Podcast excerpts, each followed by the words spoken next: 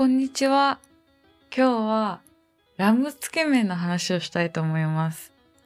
いや、皆さん、あの、ラムつけ麺って食べたことありますか？私は、私は初めて食べたんですけど、すごく美味しくて元気が出たので、今日はその話です。あの、麺匠東京さんっていう後楽園にあるラーメン屋さん？ラーメンつけ麺のお店です。で、そこではラムつけ麺とかラムラーメンとか、とにかくラメ、ラメじゃない、ラムを使ったお出汁？お出汁なのかスープなのか、豚骨とラムがベースらしいんですけど、の麺を提供してましてですね、私そんなにあの、ラーメンとかつけ麺とか麺類を食べる文化があんまりないので、文化？文化？習慣？習慣か。習慣があんまりないので、あんまり詳しくないんですけど、でもそこのラムつけ麺は、なんだろう、ラムをつけて、もう一口食べた時の、このつけ麺のスープがもうなんかカレーみたいなんですよ。カレーみたいな感じで結構濃厚で、ラムの香りが、あ、食べた時にもガツンとラムの香りがする。だからラムが苦手な人はあんまり、もしかしたら得意じゃないかもしれないんですけど、でもそんな全然臭みとかもなくって、この、つけて、スッてすすると、うーん、ラムだなーって、ラムだなーって思いつつ、カレーの感じもして、麺は、つけ麺は割と太め？太めの麺ですね。私は麺類だったら太めの麺が好きで。なんか、あ、でも蕎麦も好きか。蕎麦も好きだったらまあ、あれは太くないですもんね。でも、なんだろう、スパゲッティとか、ああいうその、どちらかといえば洋の麺を食べるときは、なんか太めの方が、ソースが絡みやすいじゃないですか。いや、なんで私そんなに確かに麺類を食べないのかと考えると、麺類は主役は麺とソースじゃないですか。でも、お肉とかも美味しいから、だから麺類を食べると、お肉とか、おかずが、麺類って基本的にちょっと少ない。それこそスパゲッティミートソースとかも、ミートソースってそんなにないじゃないですか。なんか、ミートが。ミートがあんまりないというか、カルボナーラも美味しいけど、結局基本そう、そう。麺類の主役っていうか味を決めてるのは基本ソースだから、でもソースってそんなに食べれるものでもないし、味が濃かったりもするし、そうするとね、途中で飽きてきちゃうからなんだな、多分私、その、そう、そうなんですよ。好きなんだけど、途中で飽きて食べきれなくなってしまうから、そんなに多分量を食べないんだと思うんですけど。うん。でもね、そう。だから食べるんだったらやっぱりソースがちゃんと絡む太麺とかその、フェトゥッチーニ。フェトゥッチーニグミってありましたよね。あのなんかそう。大学の時にフェトゥッチーニグミ食べてた気がするな。そう、そうそう、でもその、フェトゥッチーニ？うん。なので、その、太麺、太麺が好きなんです。なので、その、麺匠東京さんのつけ麺は太麺だったので、太麺なので絡みやすい。とてもつけ麺が絡みやすくて、あとはメンマとか、パクチーも乗ってましたね。私はパクチーすごく好きなんですよ。パクチー、あ、パクチー、その話前もしましたね、私。パクチーが苦手な友達がいて、タイ料理でバイトしてたっていう、そうだ。前もその話したな。でもそうそう。私はパクチーが好きなので、パクチーが乗って、メンマが乗って、で、チャーシューも乗って、ラム肉もちょっとちょろちょろって乗って、あのでもラム肉が、そう、つけ麺のその具として、ラム肉がコロコロって乗ってるんですけど、あのラム肉ってちょっとあんまり食べたことのない味付けだったな。味付けなのか、あんまり逆に味付けをしてないのか、割となんかスッとする感じの、さっぱりした感じの味付けでしたね、ラム肉が。うん。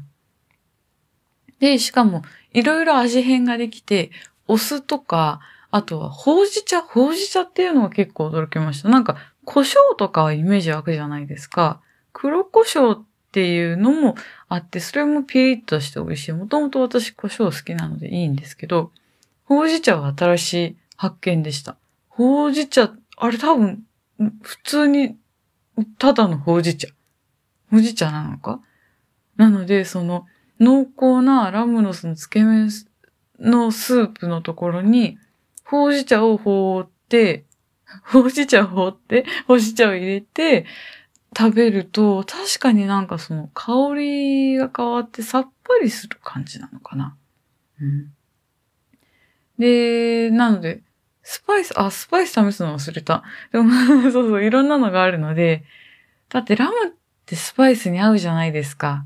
何が合うんだっけ？クミンかな？クミンじゃないか。ローズマリーか。ローズマリーですね、ラムにつけるのは。でもそこら辺のそのスパイスとかも美味しいし、なので味変して楽しめるのがいいですね。うん。なんか、そう、普段そんなに、そんなになんかラーメンとか濃厚な麺類とか食べないんですけど、お腹減ってたのもあって、お腹減ってたから美味しいっていうのも、なんかすごく元気が、元気が出ました。いいですね。うん。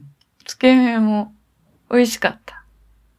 でもね、いや、ほんとなんかその、麺類は、なんか、もっと楽しむ方法がある気がする。うん。いや、基本具沢山の方が嬉しいんですよ。スープとかもね。かぼちゃスープとかも好きなんですけど、かぼちゃスープ。でも、コーンスープ、うーん、コーンスープ、かぼ、コーンスープはそんなに好きじゃないかも。甘いから。なんか、かぼちゃのスープ、ポタージュみたいなのも好きだし、じゃがいもの、じゃがいもの、なんかビシソワーズとかいうのありません？あの、冷製スープなのかな？じゃがいものスープも好きだし、ああいうそのなんかポタージュ系もすごく好きなんですけど、でもそのポトフとかみたいに具がゴロッと入ってるのは、それはそれですごく好きで、そう、スープはスープでね、それだけだとそのなんかあんまり食べた気がしないというか、うん、ね、もらったら喜んで食べるんですけど、そう、それスムージーにも言えるんですよ。私、そのスムージーもすごく好きなんですけど、朝ごはんスムージーで済ませられる人とかいるじゃないですか、モデルさんとか。すごいなと思って、私は、あのー、なんだ？スムージーは飲み物なので、えー、だから、あれだけだと絶対朝ごはんとして成立しないんですよ、私の場合。スムージーも飲んで、なおかつなんか食べ、なんか食べ物、固形のものを食べないと 食べた気にならないから。でもスムージーって結構その、なんだ？だって多分プロテインみたいなの入ってれば、うん、バナナも入ってる、ブルーベリーも入ってる、いろんなものが入ってるってなると、結構もうすでにその中にいろんなもの取ってるので、それに加えてまた果物食べるとか、なんかオーツ食べるとかするの良くないだろうなと思うと、スムージーそんなに手を出せないんですけど、ね。いや、固形のもの？食べた感があるからか。うん。だからだ、多分そのポタージュもソースもスムージーも好きだけど、それだけだとご飯にならないっていうのが。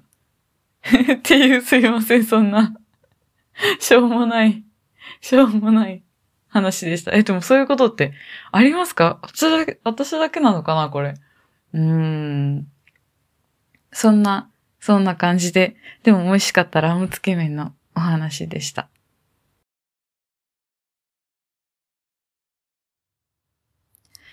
あと、いつも皆さんコメントくださってありがとうございます。前回ね、あの、焼き菓子の話をして、好きな焼き菓子何ですか？って聞いたら、あの、レモンケーキって答えてくださった方がいて、私、レモンケーキって実は多分まだ食べたことないんですよ。でもあの、この前、レモンケーキについての記事をちょうど読んでて、すごい食べてみたくなって、あのレモンケーキって、あれですよね。ホワイトチョコレートとかアイシングとかで覆ってあるあのレモン風味の焼き菓子なんだと思うんですけど、結構あのスーパーとかでも売ってれば、あとは、お菓子屋さんとかでもね、多分売ってて、結構いろいろあると思うんですけど、どのレモンケーキがおすすめなんだろう。私、その記事読んで気になったのは、この岡山、岡山のレモンケーキがすごい気になって、昼前のジャージー牛乳とかバターとかを使いつつ、瀬戸内海のあの、レモンを使ったレモンケーキっていうのを聞いて、それはめっちゃ美味しそうだなと思ったけど、岡山でしか食べられないっぽい感じが するので、この身近で手に入るのだとレモンケーキ何がおすすめなんだろう。あとはあの、クッキーが好きだよって答えてくださった方もいて、私もクッキー、あの、チョコチップ、出来たてのチョコチップクッキーとかめっちゃ好きなんですよ。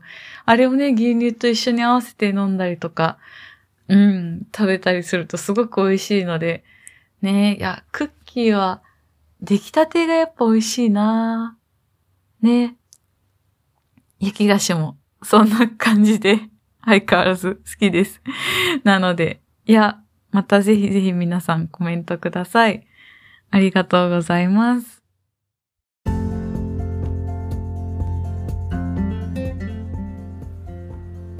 以上、今回の元気が出るご飯でした。また来週お会いしましょう。